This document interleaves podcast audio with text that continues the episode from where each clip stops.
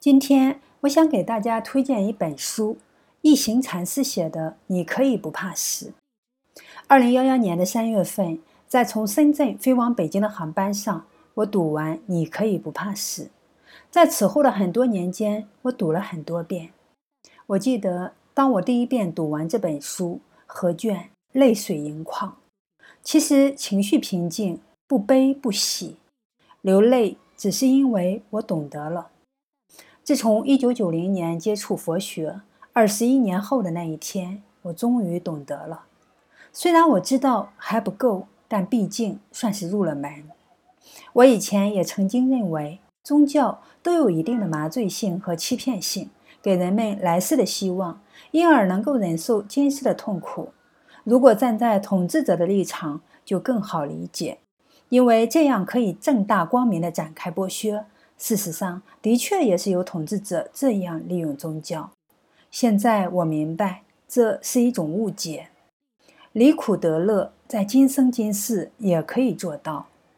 那需要让心安住，知道目标在哪里，如何到达。每一天带着希望而生活，生活不在别处。就在当下，那需要觉知，觉知情绪的起伏生灭，觉知世界万事万物，要有清晰的定位、方法、策略、工具的综合运用。那需要舍得，舍不是重在形式，不是为了得而舍，而是根据定位目标做必要的取舍，舍掉那一些非必要的东西。很多人舍得，可能其实是需要的。很多人可能不是真心的想舍，只是因为外界有这样的压力，需要做出姿态。身与心是相违的，那需要懂得，懂得自己，懂得别人，怀有慈悲，愿意付出，去爱。爱是纯爱，不痴缠，有生命周期。懂得随缘惜缘，但是不攀缘。懂得区别与无区别，懂得进入，也懂得退出。那需要放松和放下，自在舒服的享受人生。人生可以长到无涯，即使地球都不存在了，宇宙还存在；即使生命本身不存在了，生命的化身还存在。道路在那里，即使知道，未必能够做到，因为知与行未必能够合一，行了又未必能够坚持。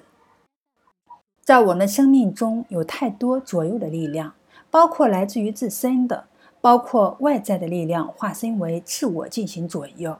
人天总在交战，所有选择都纠结。我是我，我又非我。眼睛看到的我和内心觉知的我千变万化，自己找不到自己。